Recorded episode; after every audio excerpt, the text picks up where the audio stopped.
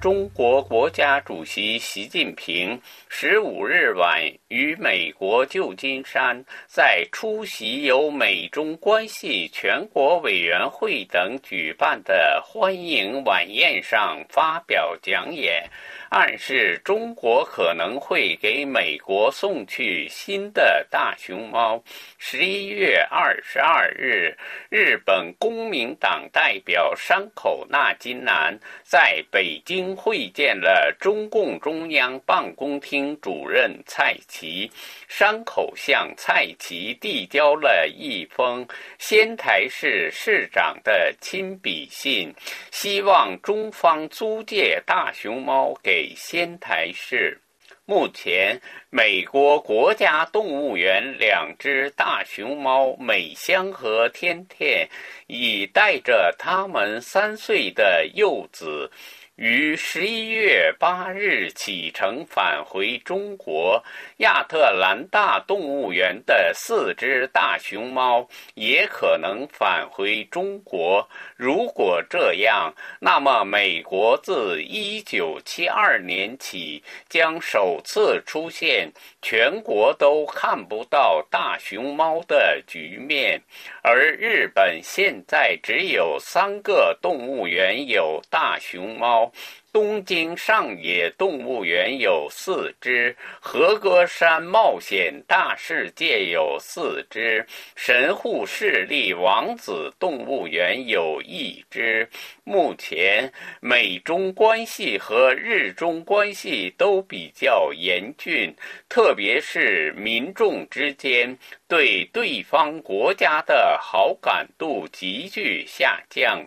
美国民调公司盖洛普三月七日公布的一项最新的民调显示，在接受调查的美国人中，只有百分之十五的受访者对中国持有好感，而其他的调查显示，百分之七十五的中国受访者。对美国持有负面看法。日本民间非营利团体言论 NPO 与中国国际传播集团十月十日公布了在两国联合实施的舆论调查结果。回答对中国印象不好的日本人为百分之九十二，回答对日本印象不好的中国人为百分之六十二点九。也许目前重温熊猫外交以改善国家间的关系的想法是好的，但是与五十一年前的一九七二年中国送大熊猫给美国和日本时的情况相比，国际环境已发生了巨变。当时，美国、日本接近中国，都是为了联合中国与苏联抗衡，而中国也有这种需求，因为苏联当时是中国最大的威胁。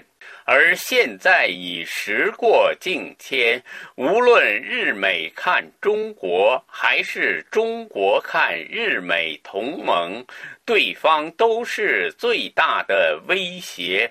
而缩小了的苏联的化身俄罗斯，已不再是中国的威胁，而是潜在的同盟。就是在现在的俄乌战争中。